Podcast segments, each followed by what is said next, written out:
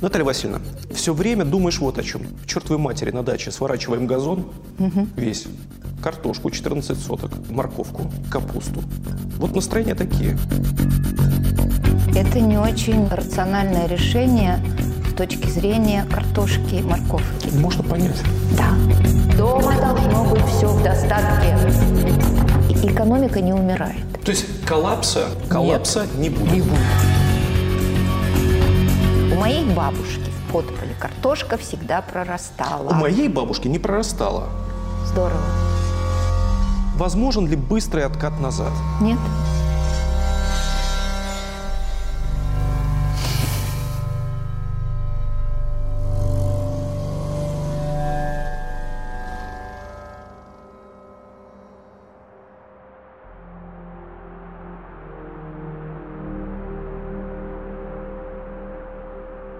Наталья Васильевна, и вы сюда ехали на такси, и я ехал на такси. И у вас и у меня был, были содержательные разговоры, разные. Значит, мой таксист, Александр, э, сказал семье, чертовой матери на даче сворачиваем газон, весь, весь газон к забору, сказал теща. Посадил э, морковку, капусту, картошку 14 соток. И сказал, что мы будем осенью, говорит, по вашему газо- газону ходить, когда жрать будет нечего. Вот настроения такие у моего таксиста. Ну, во-первых, а, это не очень а, рациональное решение с точки зрения картошки и морковки, потому что мощности хранения на даче вряд ли таковы, чтобы это все долежало до следующего урожая. Может, у него подвал есть. Даже если он есть, они обычно макроваты и прорастает. Нужен промышленный способ хранения. Стало быть, пока картошка и морковка в российских магазинах дешевы, он будет есть свое, потратив на это удобрения, физические усилия и так далее. А когда все это вздорожает, зако- закончится закладка российского урожая, и это обычно в стандартный год май, а вот в этом, 22-м, это уже было апрель, а и в прошлом так было, то он вынужден будет покупать импортную картошку и морковку по той же цене, которой она будет для всех. То есть пока дешево он ест свое, когда подорожает, ему, скорее всего, не хватит.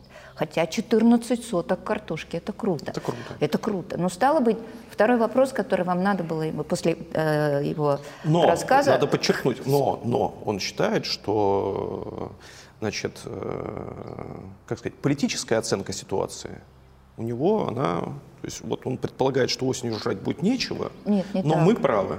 Во всем правы. Все, что мы делаем, это как бы вот просто я для, для факта должен сказать, что тут такая... Ну, понятно же, э, фон кругом враги, а, нутро надо выживать в предложенных обстоятельствах. Это классическая совершенно вот модель, которую вы встретили в такси. Ну, э, я рада за его физические кондиции, потому что 14 соток картошки Скопать это вскопать, Прилично. посадить, а потом эти грядки поднять, да, это, пр- потом в сентябре убрать. бедная та теща. Ну, и опять же, это, это иррациональное решение, потому что ни на одной даче нет промышленных мощностей хранения. У моей бабушки в подполе картошка всегда прорастала. У моей бабушки не прорастала. Вот подвал был не мог, не, не сырой. Здорово. Засыпали, я как сейчас помню, вот засыпаешь таким слоем, как бы и она год лежит. Лежит нормально. Ну, дай бог, если он и вторую часть дела довел до ума, значит, он хорошо сэкономит на апрельских, майских, июньских покупках морковки и картошки. Правда, сколько будет стоить час его труда, он, наверное, в голову это не берет. Это бесплатная работа, видимо. Но это очень типично для россиян, когда вот все, что ты вкалываешь и делаешь, это бесплатно. Э, Расходы только удобрения, посадочные материалы и так далее. Ну, так жили наши предки давно, так жили мои дедушка и бабушка всю жизнь. Вернуться к старой модели жизни, да, максимизации самообеспечения, своих усилий, вкалывания, уж по-русски скажем, да, это очень нормальный такой вариант традиционалистского поведения. Назад в самообеспечение. Мы можем говорить о том, что большинство э, граждан Российской Федерации к этому готово, в принципе, к возврату. Не очень. Это зависит, во-первых, от воз- возраста.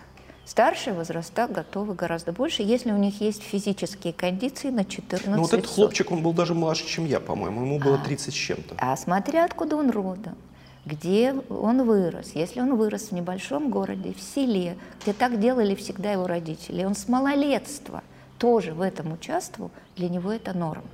Если он из городской семьи, где дача есть дача, он ее терпеть не может, и чтобы туда не приезжал, что там делать, скука смертная, и он тусовал- тусовался с ребятами, он образован, он зарабатывает, он понимает, что есть возможности подработки, ну зачем ему эта картошка? Конечно, этого ухода не будет. Итак, более молодые возраста, городские, более образованные и непривычные вот к этому типу э, труда с молоду. А я также не, не первый, не пятый раз ездила в такси, и мне люди рассказывали, ну, извините, это не способ как бы шикарной жизни, а просто я ездила выступать в ту организацию, которая меня приглашала и обеспечивала доезд на такси. Я как это, в булочную на такси не езжу. Я подтверждаю, мы, я долго уговаривал Наталью Васильевну ехать сюда на машине. Она до последнего собиралась ехать на электричке. Так, теперь дальше. Вот смотрите, а, те люди, которые старше, да, молодые, в зависимости от социализации, где человек рос. Потому что когда я ехала в тот раз, парень мне рассказывал, сколько у них посажено, не только картошки, морковки, капусты, чего там только не было. И турнепс они зачем-то выращивали, и какие малины, и все. У людей было хозяйство, настоящее хозяйство. А еще один мой знакомый из Горного Алтая мне вот сейчас рассказывает, что они полностью и так на самообеспечении мяса. Скот, пастух, летний выпас, зимой под зиму забой и остается молочный. То есть овцы, коровы, соответственно, бычки, куры даже не обсуждая, мясо они не покупают. Слово совсем. У них овощи свои, но так живет часть населения страны. Для них, в общем, ничего не меняется. У вашего таксиста какие настроения были? Он очень внимательно следит за происходящим по телеграм-каналам простых людей. Он не смотрит телевизор. Но при этом он уверен, что Польша нападет, а, польские войска войдут в Украину, и в результате э, Россия завоюет Украину всю. Ну, вот такая интересная картина.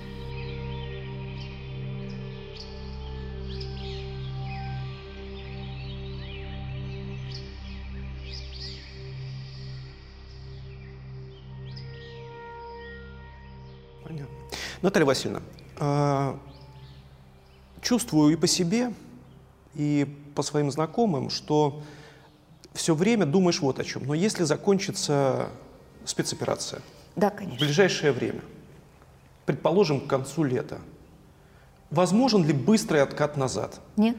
Во-первых, она не закончится, скорее всего, к концу лета, но тут я про военные дела не Предположим. предположим. Да?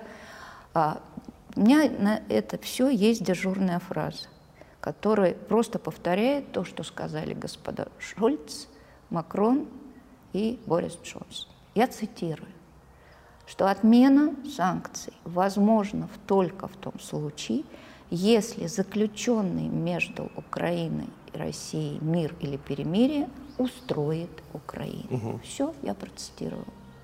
Предположим, мир будет заключен на тех условиях, которые устроит Украину. Тогда санкции ближайшие будут, отменяться. 3-4 месяца. Санкции будут постепенно отменяться. Насколько возможен оперативный э, возврат э, экономики на те скорости, на те рельсы, которые были до начала войны? Ну, во-первых, я выражаю очень большой скепсис по поводу того, что такой тип мира будет заключен, м, поскольку юг Украины находится под, часть юга Украины находится под контролем российской армии. Вот. Поэтому я никак не предполагаю, что санкции будут отменены быстро. И позволю себе не фантазировать в сторону, как быстро можно восстановиться, четко понимая, что санкции будут длиться годами. годами. В таком случае мы должны с вами скорее обсуждать ситуацию адаптации российской экономики к изменившимся условиям. И вот здесь я готова говорить подробно и с деталями. Всё. А слово «возврат назад и быстро» ну, мне кажется, Это тему закрываем. минимально вероятным вариантом. Это просто важно тоже Это зафиксировать. надо понимать. Да, для, еще раз говорю, и для меня, и для большого количества людей, которые все-таки питают какие-то а, Надежды. надежды и так далее, и так далее. Этих надежд под столечко. Ну да, согласна.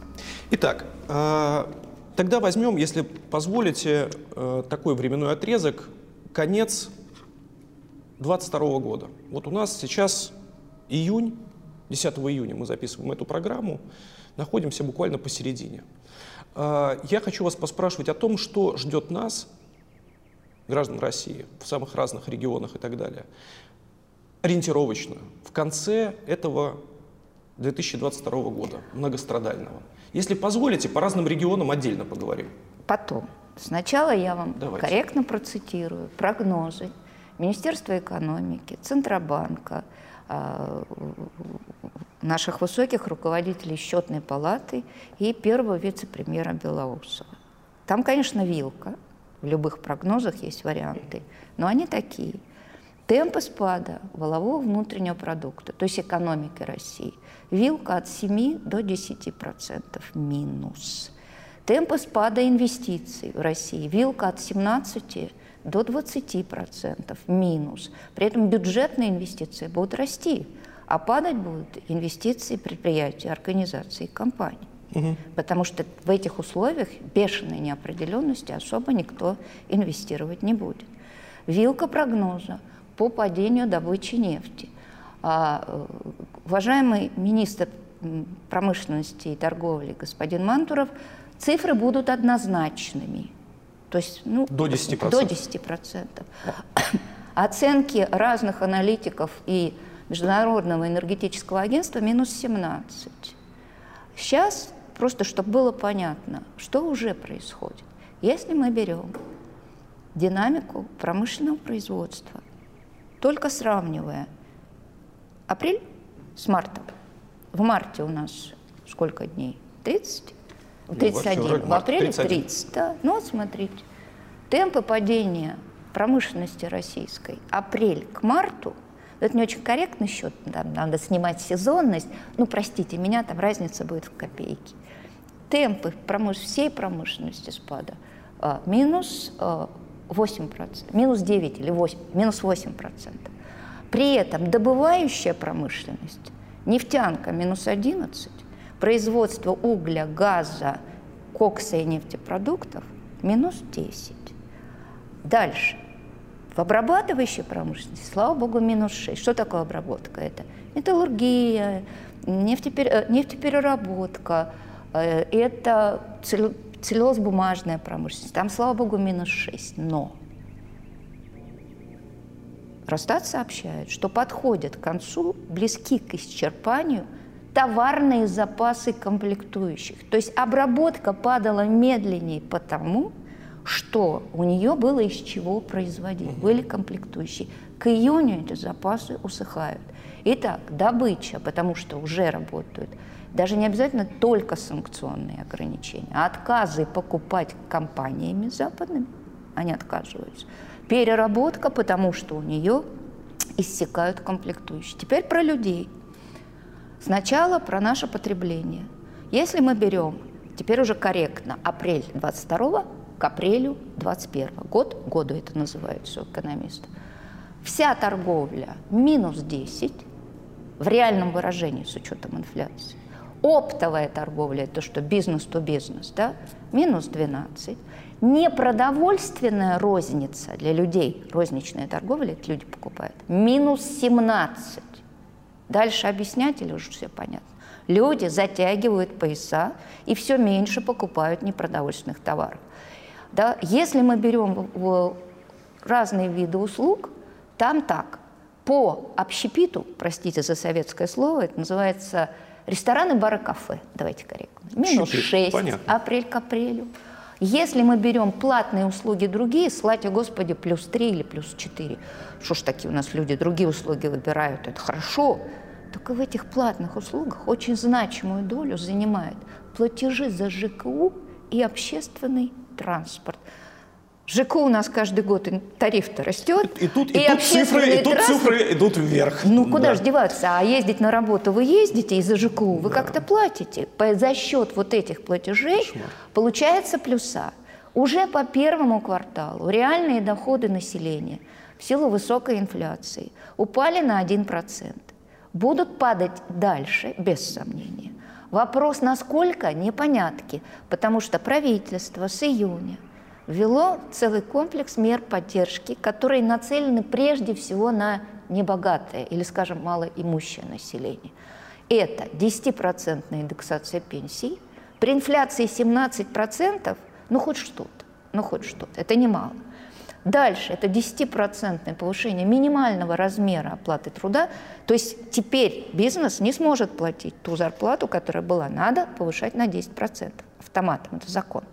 И третье – повышение на 10% прожиточного минимума. Значит, в число бедных попадет больше людей, им помогут э, субсидиями и другими ну, ежемесячными платежами малоимущим, эта система уже работает. А где же бизнесу взять эти дополнительные 10%? А вот это интересный вопрос. Это интересный вопрос. У Посмотрим. меня друг все время, я вот про него говорю в Тот Питере. Самый? Да, да, да. Э, книготорговец. Вот я, я просто по нему, он мне все время говорит, Коля, ну где мне, а где мне взять-то эти? Ну, то есть вот, ну было бы где, а где? Мы только-только оклемались от пандемии, то есть два года кошмара, только-только начали приходить в себя. Все так. Все так. Значит, что будет? Ну, во-первых, давайте вот вы, теперь мы переходим по секторам и, и потом перейдем к рынку труда, как он будет э, отрихтовываться.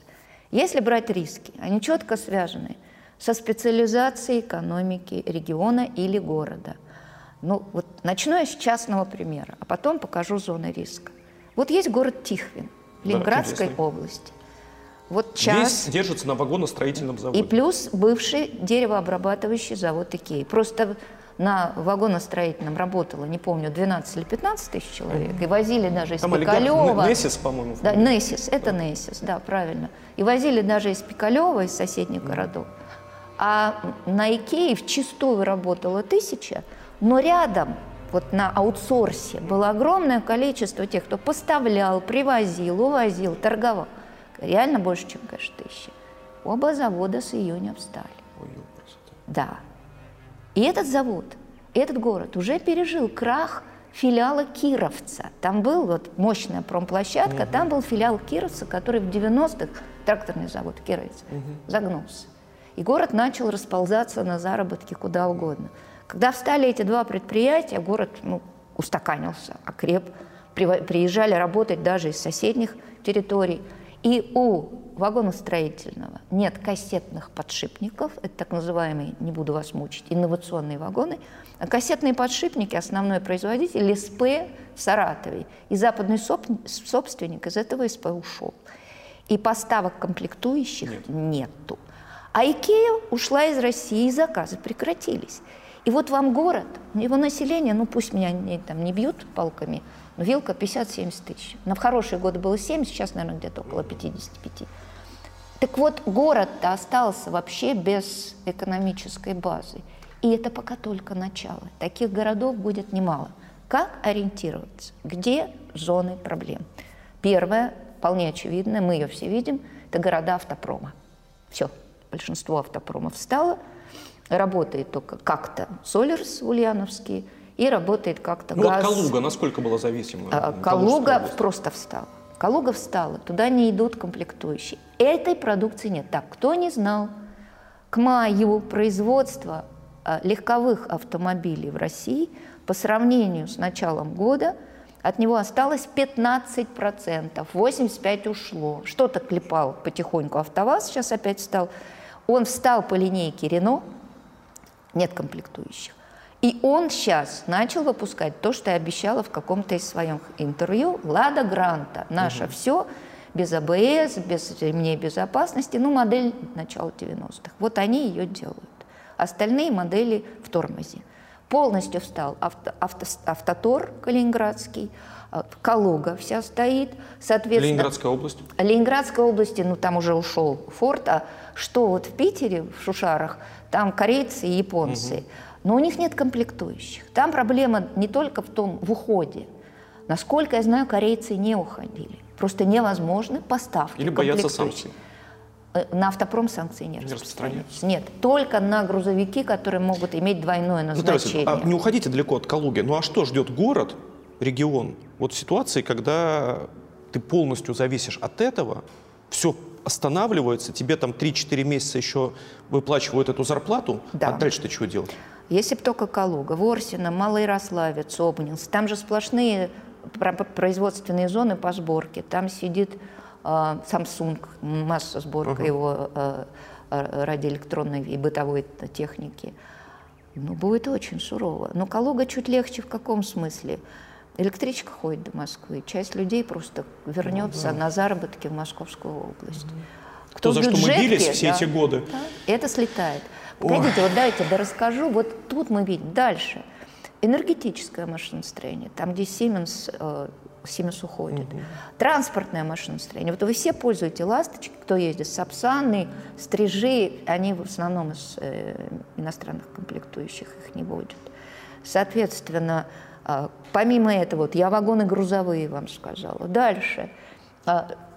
Э, нефтегазовое машиностроение. Там очень много импортных комплектующих. То есть, смотрите, отчасти это санкции, как на электроэнергетическое машиностроение – а, и часть транспортного, а отчасти просто отсутствие. Компании отказываются поставлять на Россию. Тихий японский Хитачи, который делал эскалаторы, все закрыл производство в Твери. У Тверского крупнейшего предприятия, э, Тверской вагоностроительный завод, это легковые, э, пассажирские вагоны, нет комплектующих, не хватает. Тоже встает, а на нем, извините, больше десятка тысяч человек занято.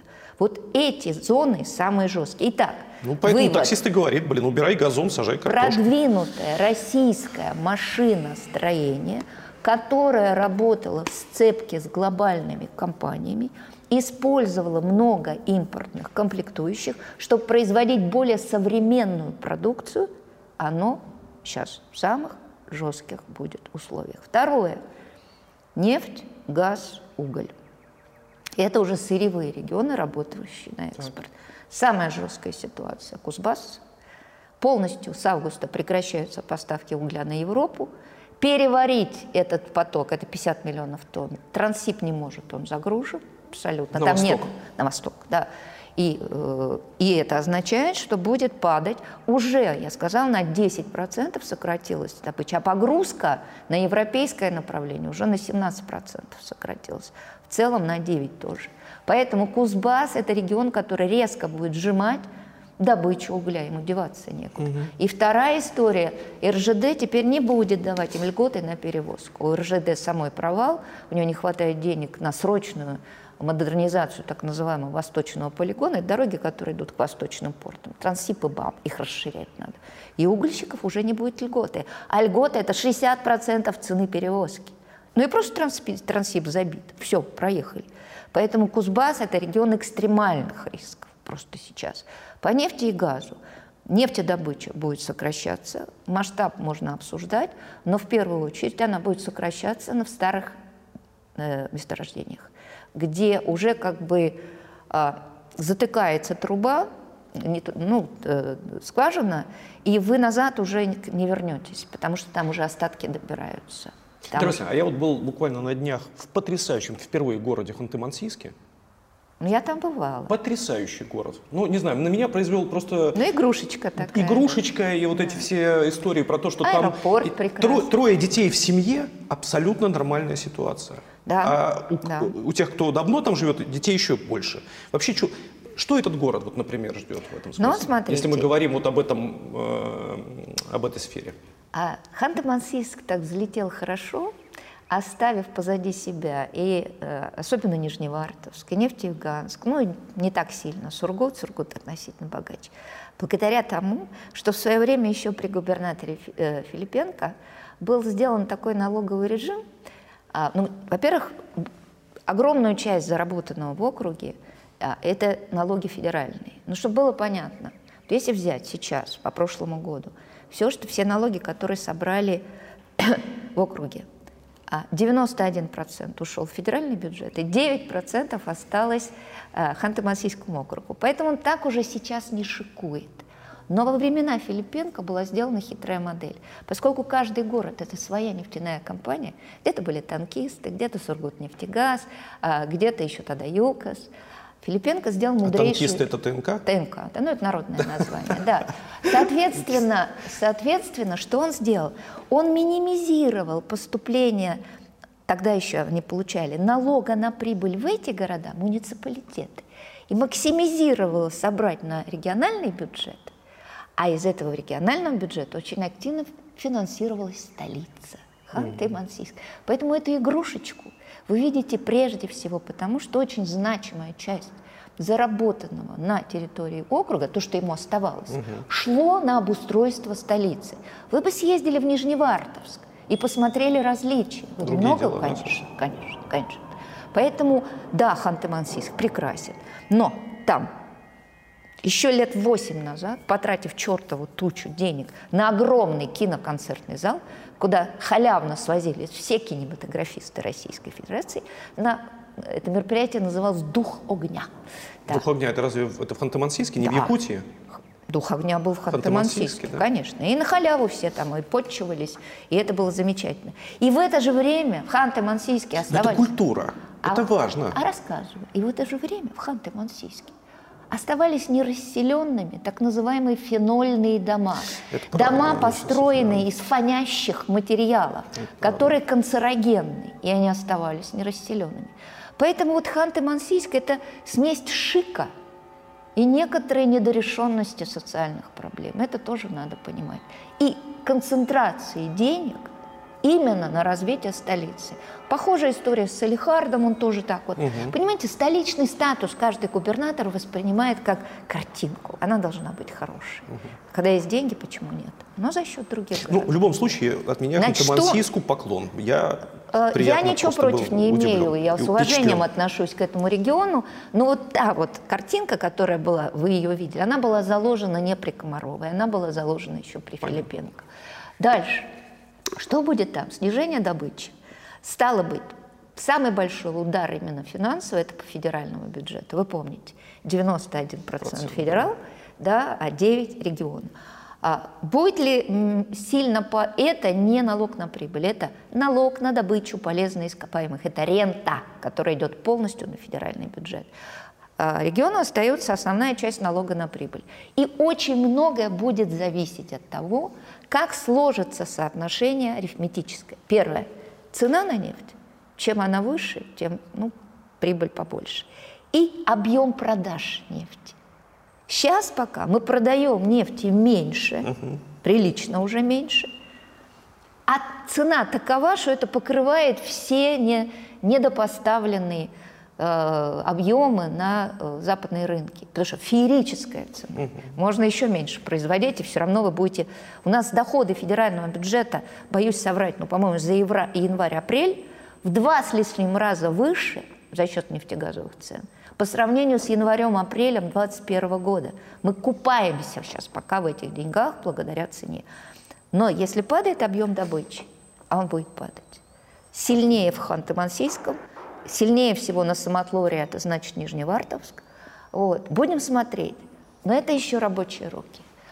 Весь округ, его экономика держится на деньгах нефтяников. Да?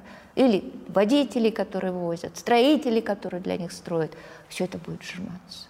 И я не понимаю, какая будет инвестиционная активность бизнеса. Если она затухает с пониманием, что санкции надолго, а на индийский рынок вы столько не поставите, тупо столько не поставите, и маржа у вас будет гораздо меньше, потому что вы продаете с дисконтом, 35 долларов за баррель, но, простите меня, при цене 110-115 это четверть, треть, нет, четверть, ну, 3,5, э, примерно 30, э, да, 30% дисконт. Плюс танкер ползет от Усть-Луги до Индии месяц, 4 недели. И стоит он сейчас гораздо дороже. Это же вам не на Роттердам возить, это же куда, мама ты моя. Поэтому, да, доходность, конечно, этого всего сократится. А дальше вопрос. Все городские бизнесы, они обслуживают людей, которые зарабатывают деньги на нефти. Да. Стало быть, не будет так расти зарплата, часть людей будет, там не то, что так резко сокращают, но потихонечку, там есть процесс сокращения, но кто-то будет сидеть на неполной занятости, это снижение доходов. Как правило, когда резко падает зарплата, северяне уезжают. Это стандарт для Ямала, для Ханты-Мансийского округа. Когда вы или теряете работу, или понятно, что вы не заработаете, многие продают жилье и уезжают на, на старые места или там, какие-то теплые более места, кто, ну, то, что может себе позволить. А, и тогда вопрос в том, что на новых местах обитания они точно тех денег не заработают, они будут или проедать накопленное, или жить уже по тем параметрам, которые в новом месте обитания. Но северяне мобильнее. Вот угольщики нет. Вот из Кузбасса уезжает молодняк учиться и не возвращается. А вот такой средний и старший возраста сидят, работы не водят, там мобильность сильно не вырастет. Альтернативой были вахтовики всегда. Юг Западной Сибири, Волга, Придуралье. Все ездили на вахту в Ханты-Ямал. Ну а теперь представим, добыча падает, спрос на вахтовиков будет падать тоже. И дело еще в чем? Вахтовики выгоднее для бизнеса, чем вот местные нанятые. Ну, Там вся социалка и прочее, прочее. Но только прокуратура не дремлет. Попробуйте, увольте местного, угу. когда контролируется занятость. И вот как сейчас бизнес будет решать эту задачу, что выгоднее вахтовики, но надо занять местных при падающих объемах добычи, я пока не понимаю. Значит, это сырьевики все. Да. Кому э, дальше? Металлурги, черная металлургия, запрет на экспорт в Европу. У Северстали вообще жуткие санкции на собственника, жуткие там финансировать ничего нельзя. У остальных помягче, но тоже, ну, у нескольких, не буду называть фамилии, тоже санкции. Уже сейчас идет резкое сокращение объема производства металла. Потому что санкции, да, они не мгновенные, они там типа до августа. По нефти, и, по нефти это вообще до конца 2022 года можно. А потом. почему некоторые до августа? А, а, ну, во-первых, по углю до августа, а потому что Европа легче перестроится и найдет альтернативных поставщиков. А. Когда перестроиться сложнее и альтернатива сложнее и дороже, санкции как бы оттягиваются по э, нефти на 6 месяцев, а по нефтепродуктам мы очень много поставляли на Европу да, это вообще на 8 месяцев, то есть до конца календарного года. Стало быть, а, по... все, я понял, это еще тот временной отрезок, который есть возможность да, когда пока адапти... работать. Да, чтобы угу. Европа адаптировалась. Понял. Не мы. Понял, мы никого не волнуем, чтобы Европа адаптировалась. Теперь смотрим на черных металлургов.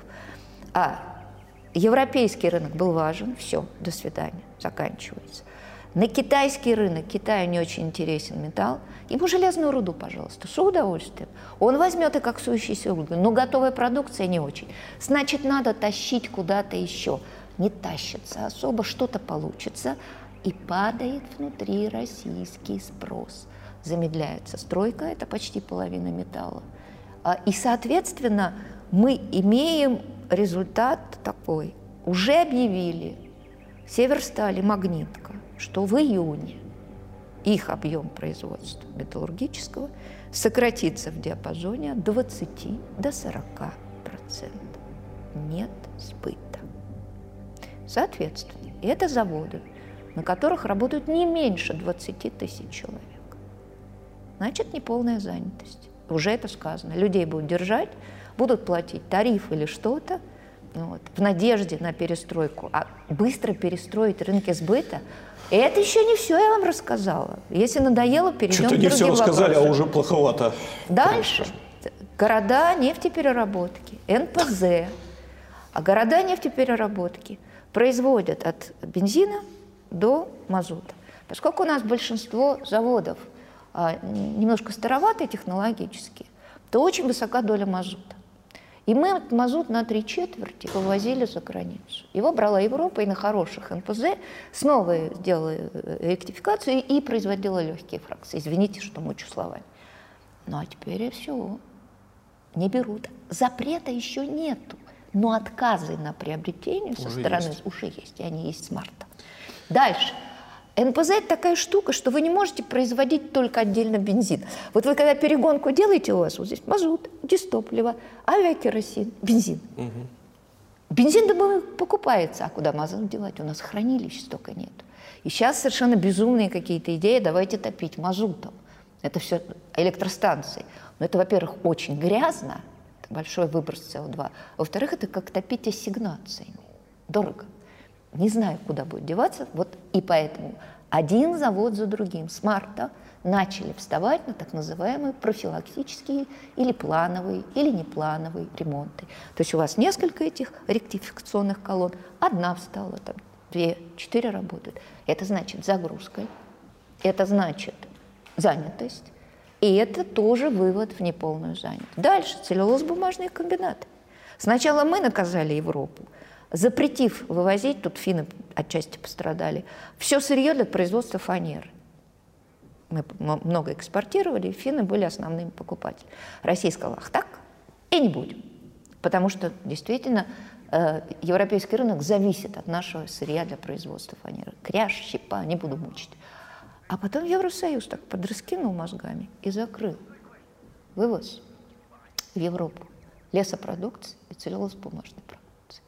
А это крупные НПЗ.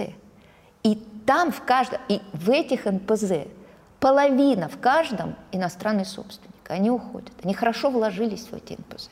Была большая модернизация. А сейчас вопрос рынка сбыта. Куда деваться? А потом НПЗ, будет... ЦБК. Ой, что я сказала? Конечно, ЦБК, извините, но уже заговорилась тетка. Поправил профессора. Да, спасибо, правильно, Пожалуйста. правильно. Целлюлозно-бумажные комбинаты. И там тоже перетащить все на восток они пытаются. Но это вопрос провозных мощностей. Пытаются на Турцию, железными дорогами через Закавказье. Что-то получится. Поэтому то, что северо-запад российский, это Карелия, Архангельская, Коми.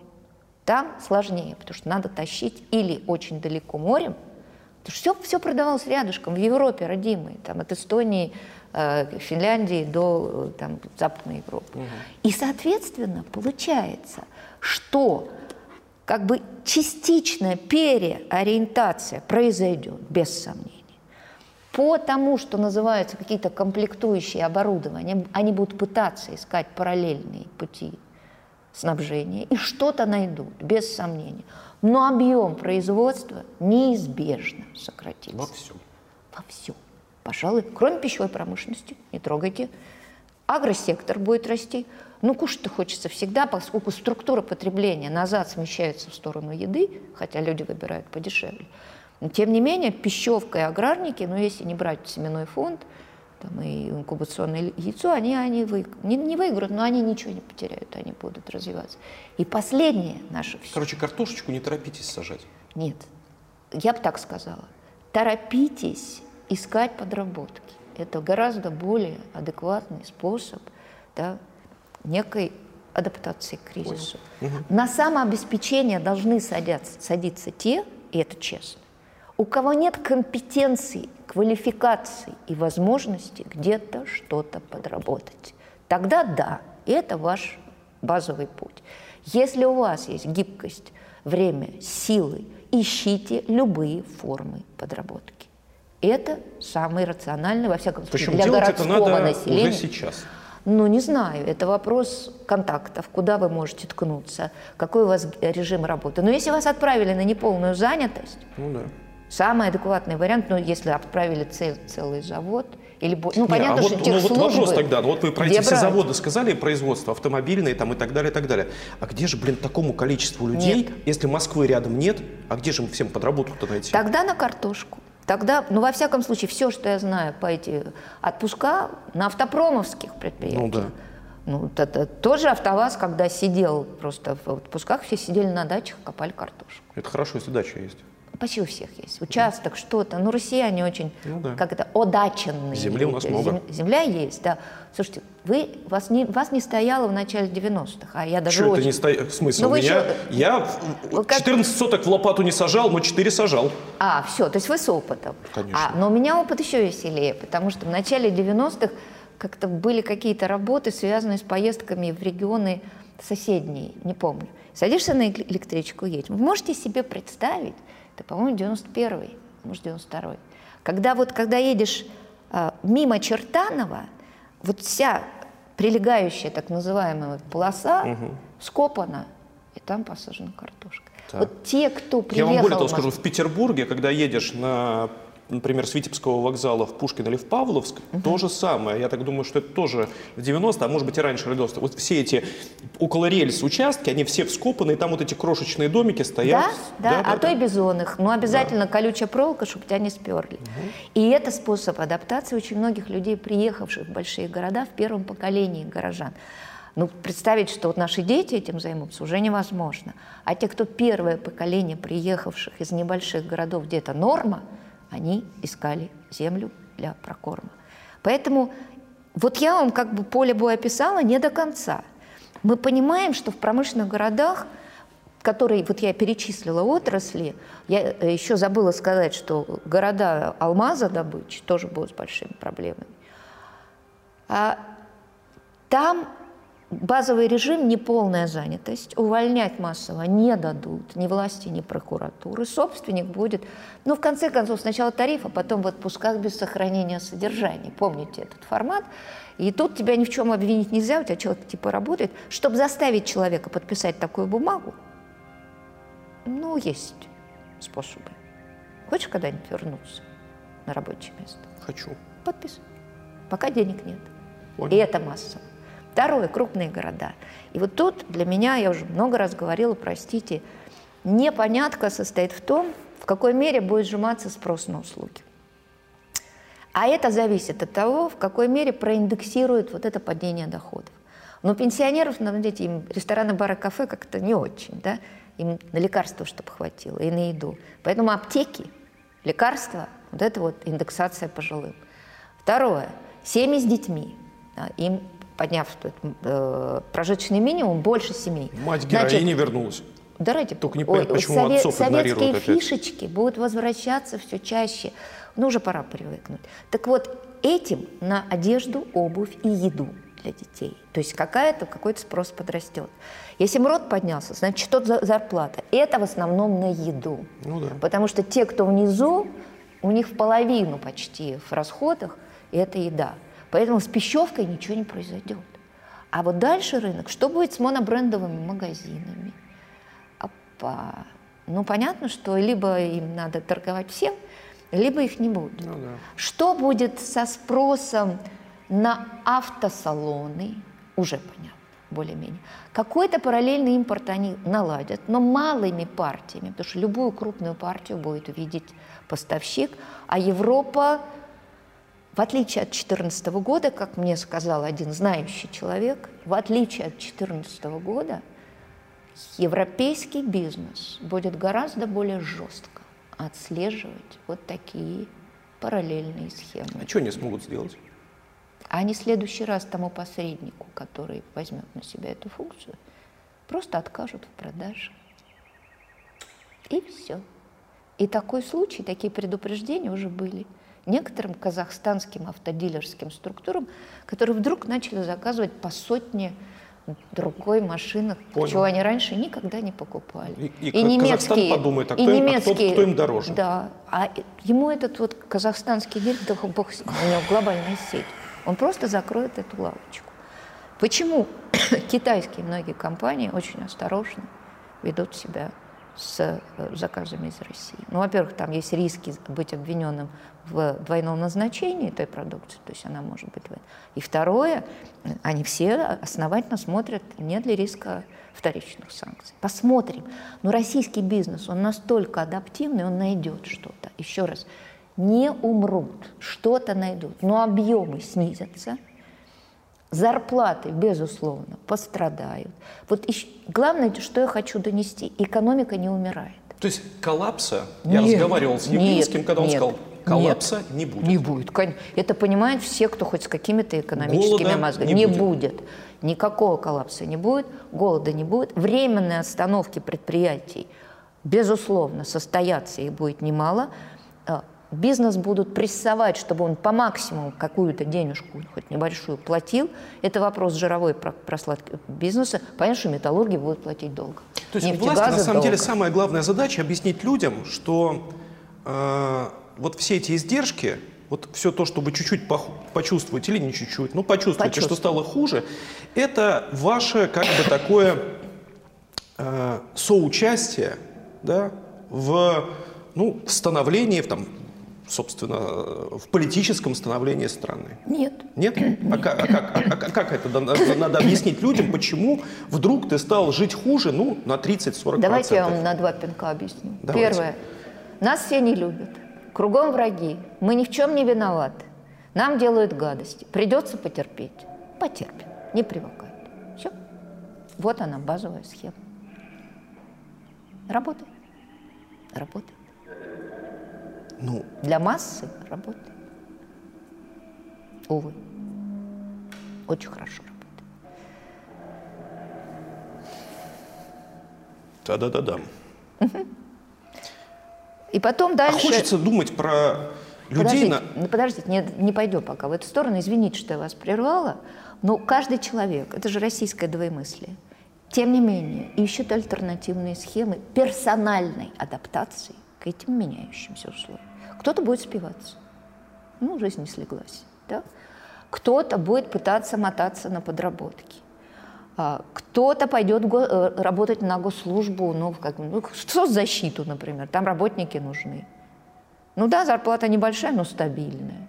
Есть альтернативы. Когда разваливались советские заводы, многие женщины пошли по возможности в те э, бюджетные организации, Да, где подтверждаю, это yes, способ, да. и он тоже будет востребован. Но сейчас другое дело, что не растет за- занятость в бюджетном секторе, его тоже пытаются оптимизировать. Посмотрим, есть вакансии.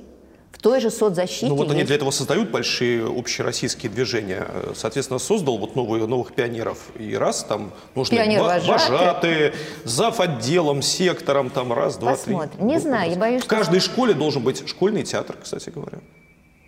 Тоже, пожалуйста. Как минимум по два человека. Будьте Посмотрим. добры. Посмотрим. Не знаю, я не берусь судить, я только буду наблюдать. Но то, что есть многообразие способов, раз. Второе, никто не отменял вот тот социальный капитал, который образуется между друзьями и родственниками. Вам всегда подскажут, где появилась вакансия какая-то, да. То есть вот люди же выживают за счет сплоченности малых групп. Вот сплоченность малых групп – это способ выживания в тяжелые времена. Он, конечно, будет включен. Конечно. Поэтому как? Как-то. А будет ли это иметь политические последствия? Нет. Усталость будет накапливаться? Да. Тихое недовольство будет накапливаться? Да. И я одному из молодых ведущих сказала, «А скажите, пожалуйста, а с каких пор в России снижение доходов да, было провозвестником революции? Покажите мне, пожалуйста. Я не Э, припомню. пер- э, первая революция случилась не, только, не столько по снижению доходов, сколько хлеба не стало. Очереди за хлебом стояли чудовищные в Питере. А сейчас наши власти делают все для того, чтобы зерна в стране оставалось по максимуму. Это экспортные квоты, экспортные пошлины на зерно. Дома должно быть все в достатке, чтобы цены на хлеб не росли. Уроки истории извлекаются. Ну, лимонад делать умеем. Ну, нет Кока-Колы. Будет черноголовка. Байкал? Хороший лимонад, кстати. Хороший Бал- Байкал. Но я так давно этого не пью, всё, А я даже пью, не помню мне вкуса. нравится. Не, я не то, что за, но мне нравится. Давайте сформулируем вот как базовый результат, чтобы уже закрыть эту тему. Люди адаптируются, экономика переформатируется в направлении технологической отсталости. Это цена. Другого способа нет. Понятно. и снижение любых взаимодействий с глобальным миром. Мы даже не сможем так хорошо продавать наше все, наше сырье. Будет сжатие. И все, что в России наработалось относительно технологическое, еще более сильное сжатие. Теперь с занятостью проблемы отчасти будут, они появятся более заметно к концу календарного года, когда уже рука бойца устанет держать на неполной занятости, и некоторые начнут брыкаться, у меня денег нет. Ну, посмотрим, как поведет себя прокуратура и губернатор. У нас же очень не любят увольнений госорганы. Посмотрим. Мы приладимся, чудесное слово, только бы его в других обстоятельствах применять, мы приладимся к этим изменениям, докажем себе, что так и надо, что вот так оно и будет. И только те, кто понимает всю цену вопроса в долгую, длительная деградация, длительный отрыв от любых нормальных глобальных связей, ведущий вот изоляционизм. Вот когда вот, вот так начинает страна и думать тоже, те люди будут сильно печалиться. Остальные просто адаптируются к тому, что есть. Базовая реакция на происходящее, знаете, какая? Я со многими людьми разговариваю. Я стараюсь про это ничего не знать. Это база. Отгородиться. И решать свои проблемы. Можно понять. Да. Люди, которых било по башке последние 30, 30 лет, лет неоднократно, да. это их защитная Задолбало, реакция. Да. Это, я ничего изменить не могу? Не могу. Я должен от этого отгородиться и заниматься своими делами.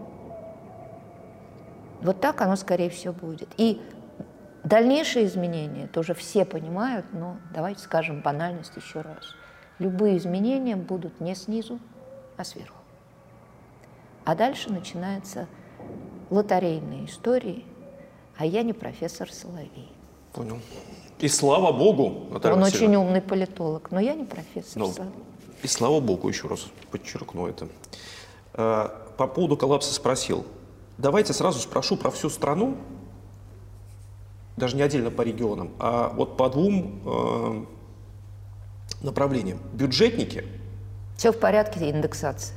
Все нормально. Не заморачиваться. Врачи, учителя, военные. Большого сокращения не будет, это точно, и, скорее всего, и сейчас его не будет просто.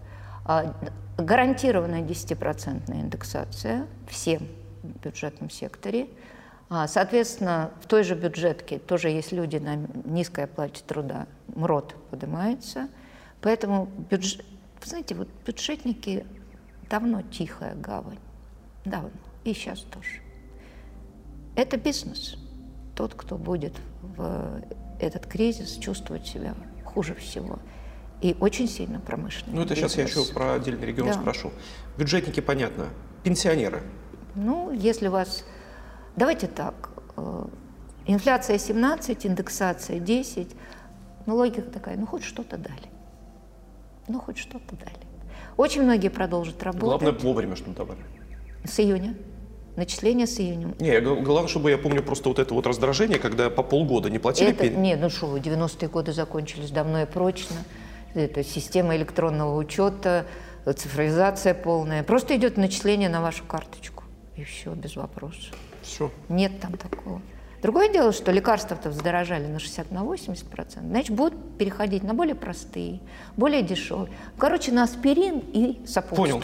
Понял. Можно теперь по отдельным регионам, Давай, по отдельным городам? Поехали. Начнем с вашего города. Город Москва, который в глазах обывателя, который не жил, например, в Москве, последние там десятилетия купается в деньгах – новейшие да. технологии. Мне сегодня таксист рассказывал, где-то в Москве, как в Сингапуре, установили такие штуки, когда очень жарко, тебя, ты проходишь мимо них, а тебя опрыскивает э, холодный... Такой, я только в Сингапуре такое видел.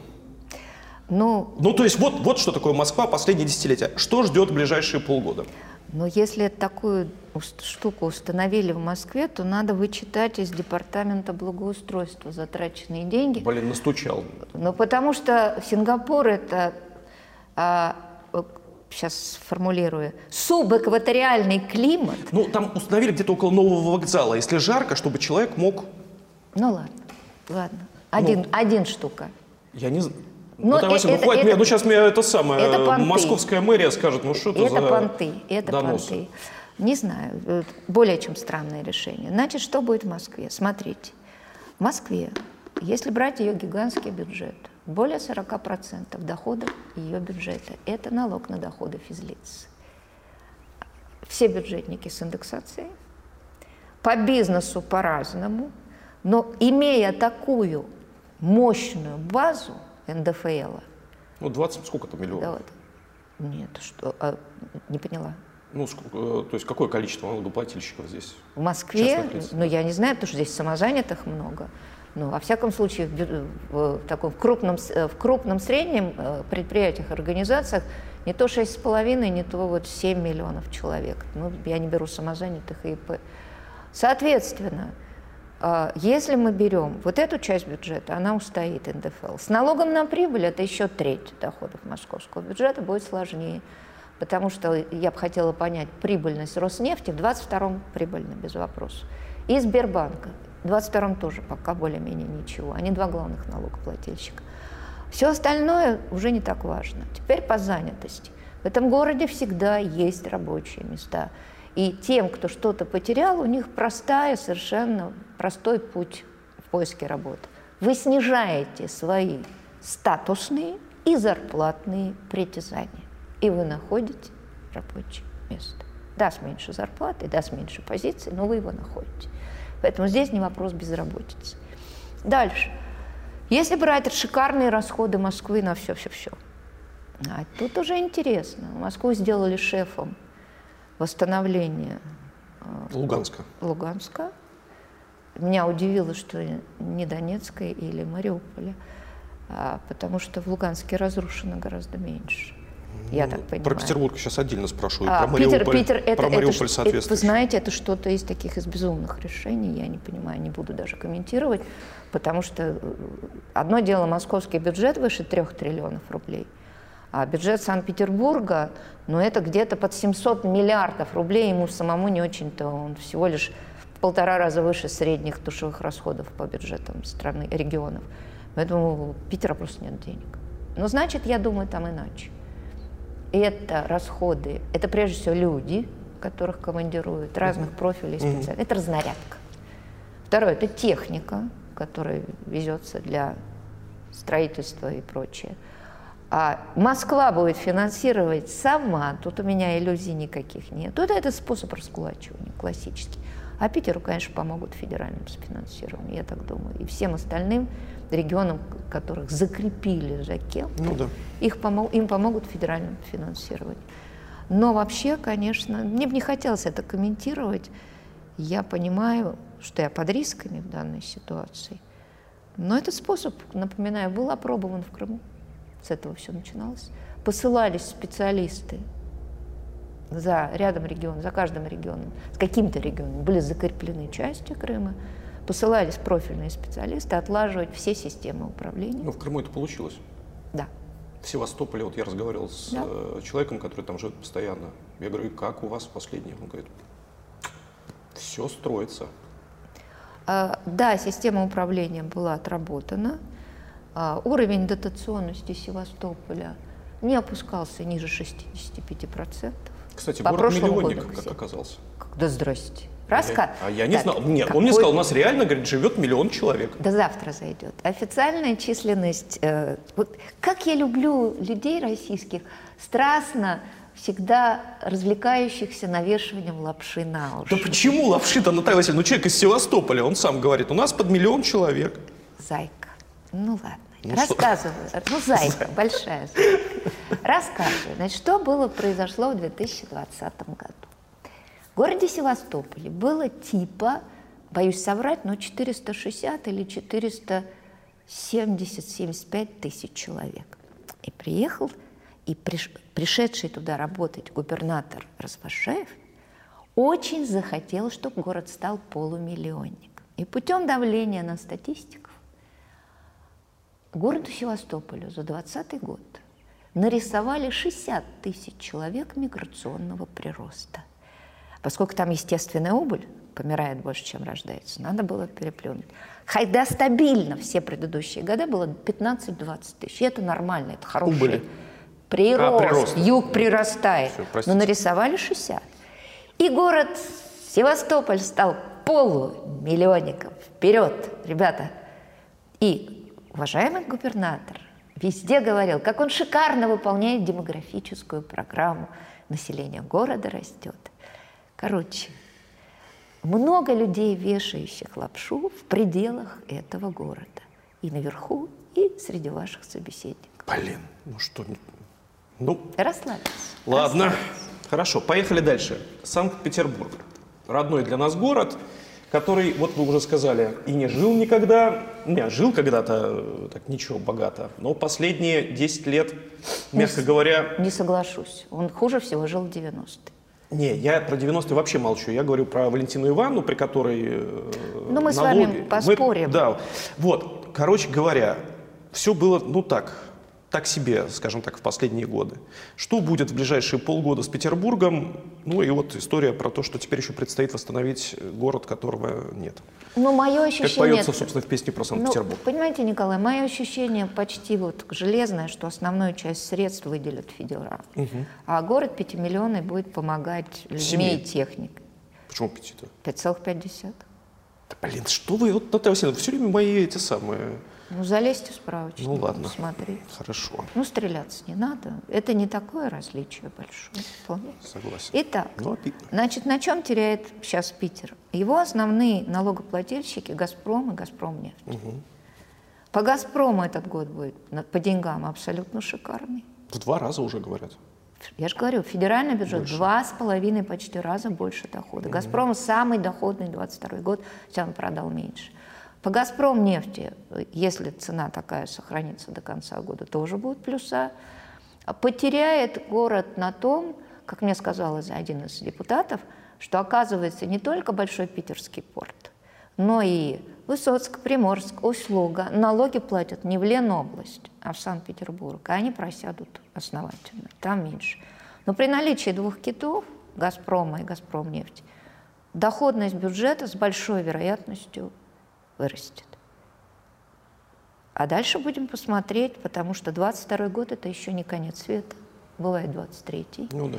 И на 23-й, ну, начну с того, что федералы на федеральный бюджет уже на 22 год запланировали дефицит 1,6 триллиона рублей. Почему? Расходы дико растут. 700 миллиардов дополнительно вот только на меры поддержки угу. малоимущих. Триллион – это дополнительные меры поддержки субъектов федерации. Там и замена кредитов банков бюджетными дешевыми кредитами, и еще много чего.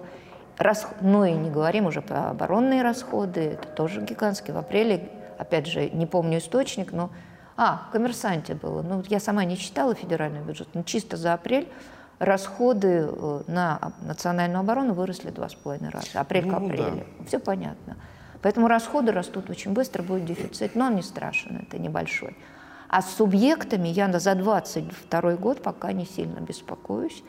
Да, налог на прибыль сократится, это без сомнений, но вырастет федеральная помощь. Питер последние годы особо не получал, он сам живет где-то на 94-95%, остальное, ну, то, что обязана платить федерация, это ее полномочия. Посмотрим, что будет в этом. Любимый север, например, Архангельск. Все будет сжиматься по занятости. Ну, слушайте, это лесопромышленный регион. Карелия, Архангельск, Коми. У Коми вообще беда. Там второй или третий год подряд падает объем промышленного производства. Сжатие добычи угля, нефти, газа, а сейчас еще целлюлозка с лесу. Поэтому из них всех, ну, как бы сильнее стукнет по Коми, но она давно идет под горку, и она была побогаче. Ну, экономически формально по воловому региональному продукту повыше. А Архангельск и ну, в Коряжме будет проблема, в Новодвинске будет проблема, там, где сидят целлюлозные комбинаты, и в районах лесозаготовки. Ясно, что северо, э, Северодвинске особых проблем не будет, там гособоронзаказ. Ну, это ну, да. производство да, вот судов, да, это гособоронзаказ. В Карелии мы понимаем, что будет во всех базовых местах, да, и в Сигеже, где э, переработка леса, э, не знаю, как будет в Кондопаке, там тоже, ну, там завод такой не в хорошем состоянии. И понятно, что там будет, вот, там же железная руда, которая поставляется на Северсталь, э, Костомукш, вот там будет тоже сужение, сжатие производства. Поэтому весь российский северо-запад, где моногорода производителей этой продукции, он будет под рисками. Он будет под рисками немалыми. Как был Силашвили в, раба, в «Рабе любви». Средняя полоса России. По-разному. Нет, вот у меня конкретно, Наталья Васильевна, я знаю, что вы за конкретику. Смоленск, Псков, Владимир. Про Смоленск расслабились, ничего там особого промышленного не было, и, и живем дальше. Драгобыч не, не, нечего бояться, потому что сейчас сняли санкции на эксп, э, ограничения на экспорт удобрений, потому что это продовольственный кризис – Дорогобуж. Да, да, Дорогобуж, да. А я Дорогобуч сказала, я все время пере, пере- это Украина. Дорогобуж, да. И как и Новгород, там все, все в этом плане будет нормально. Вопрос там только с оплатой поставок, ну, с логистикой и с фин- финансированием, с прохождением платежей. Э, Города, где производятся удобрения, сейчас в порядке. Дальше. Бря... Второй, что вы сказали? Псков. Псков. Опять ничего там особенного не было. Великолукский мясоперерабатывающий комбинат будет работать и дальше. Yes. Несчастные остатки там каких-то небольших предприятий, которые были в Пскове, там же исторически всегда были филиалы питерских машиностроительных заводов. В 90-е они загнулись. И после этого особо ничего не И выросло. везде в Петербурге открылись филиалы Великолукского мясокомбината. Мясокомбината. Вот и молодцы ребята, да. А Псковская ГРЭС как работала, так и будет работать. А больше там, ну, малый бизнес, ну, и вот там вопрос в другом. Это как Новгородскому Чудову, это как Псковскому строго красный. Это вот будет ли также Питер востребовать вот эту трудовую миграцию из прилегающих к Ленобласти территорий, как это было раньше? Это выход был для многих работать на питерских или на предприятиях, или в Ленобласти. Будем посмотреть. Но очень постаревший регион, рабочей силы мизер, вот, и как бы и экономика тоже слабится. Владимир. Владимир, то, что на оборонку ковров пашет. Кольчугина цветмет переработка работает. Вообще цветной металлургии никакие санкции не коснулись. Я имею в виду медь, а, никель, а, платину, палладий, вот все это. Норникель, ого-го, Ого. только гигантские цены. Поэтому Потанин все и И покупает. никаких ограничений абсолютно на продажи. Они крупные. Все российские большие предприятия, которые являются очень крупными поставщиками резко возросшего в цене ресурса, кроме нефти и газа, да, они не получили санкционки. Нефть и газ, да. Если брать другие города, Владимирск, ну, э, загрузка Золотого кольца и Переславля увеличится, потому что внутренний туризм будет расти, а это недорогое. На север, кстати, тоже поедут. Поедут. Архангельск, Карелия. Поедут, поедут. Да. Если не будут задирать цены, то поедут. Э, Кавказ, Республики Кавказа, э, Дагестан, Чечня. А в Чечне ничего не произойдет. Там бюджетная экономика. Стабильность. И непонятно что, как бы какая-то малая торговля. Нет, доходы упадут у всех, кроме 40 тысяч бойцов э, и, и верхних руководителей Республики Чечня. А, вот. а бюджетников ничего. А у них кроме бюджетки какая экономика? Там, ну, какой-то у них как бы, как бы нефтедобыча или нет, НПЗ им дали. Отдали Грозненский НПЗ, ну там ни о чем. В Дагестане ситуация тоже ну, слушайте, ну уровень дотационности Чечни 84%. Ну, что это заморачиваться? В бюджете будут деньги всегда. У Дагестана около 70% дотационность. Дагестанские огни, насколько я знаю, работают, там оборонка. А Сама Махачкала, ну, не про промышленность. Дербенский Конечный. конечный завод работать будет, но он работает на азербайджанском сырье. Но вряд ли Азербайджан откажется ну, поставлять вином, это называется виноматериалы, или конечные спирты. наверное, Да, наверное, да. Там хорошо пошел, э, хорошо пошел туризм, он развивается. И в основном вот таком на уровне малых бизнесов и федеральных э, турагентов туда особо не пускает, там Вот местные. та самая подработка. Да, нет, это уже бизнес. Это гостевые дома в горах, это, э, как бы, конечно, не сертифицированные гиды, водители, которые обслуживают все это. И это вот методом снежного кома развивающийся бизнес на связях, на знакомствах. У них свои сайты, они обмениваются информацией. Они только больших туроператоров не пускают, чтобы заработать сами. И, в общем, это растущий сегмент экономики. Супер успешный в последние годы Татарстан. Ох, вот. Как вам сказать? Я тут была приглашена на исламский саммит. Это называется Public Talk. Да. В Казани? Да, в Казани. Я просто рассказывала свою ну, аналитику, да, по тому, как идет кризис. И, в общем, знаете, я что скажу про вот конкретно Татарстан? И это будет, по-моему, касаться не только Татарстана, но очень сильно Татарстана. Все российские регионы, которые пытались что-то делать, налаживать контакты с глобальным миром, перенимать современные технологии, приглашать, привечать и поддерживать инвесторов. То есть вели себя как регионы развития. Да? Именно сейчас по их башке бьет по полной программе. Те же, кто сидел на трансферте и тихенько, ну им-то чего. Поэтому вот произошедший кризис – это удар прежде всего по самым включенным в глобальную экономику Тем- тем, российским регионам. Или кто экспортировал. Это вторая, да, сырье. Вот эти две группы, Татарстан и И, это и Татнефть, которая около 30 миллионов тонн добычи, это очень немало. И вся ее экономика, и вся экономика республики самая разнообразная, не только Алабуга, у нее большой индустриальный потенциал советский, который они и сохранили, и частично модернизировали. Вот по ним, конечно, сейчас будет колотить. Гораздо сильнее, чем по Дагестану. Ну, про я даже вывожу из обсуждения. Ой-ой-ой. Наталья Васильевна, последний вопрос такой. Я понимаю, что немножко не ваша специализация, но мы тут все, что называется, все равно в одной лодке. Вот вы мне сказали, что частенько ездите на электричке и видите, как лица людей с каждым днем становятся все печальнее и печальнее. Нет. Темнеют лица. Не так. А как? Не Объясните так. мне. Вот что вы видите сегодня в подмосковной электричке? Я как раз сейчас вижу адаптацию. Вот люди перестали смеяться и громко говорить в конце февраля. Я тогда еще ездила на лекции. И начало марта. Сейчас же, да, выражение такое очень нейтральное, отключенное. Молодые восстановились. Хохот и все что угодно. Но молодость, она как бы не берет в голову э, внешнего фона. Ей самодостаточно хорошо. А, да, конечно, улыбок меньше. Но вот если сказать общее впечатление, люди погружены в себя и в свою частную жизнь. Абсолютно. Абсолютно. И, видимо, это вот длительная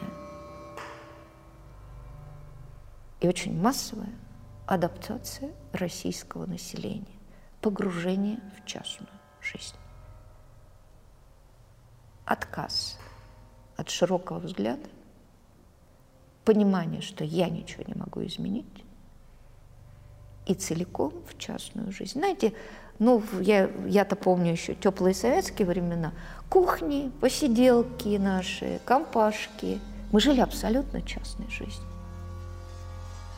Видимо, несколько более угрюмом формате вот этот вот способ возвращения. Хорошего в этом немного.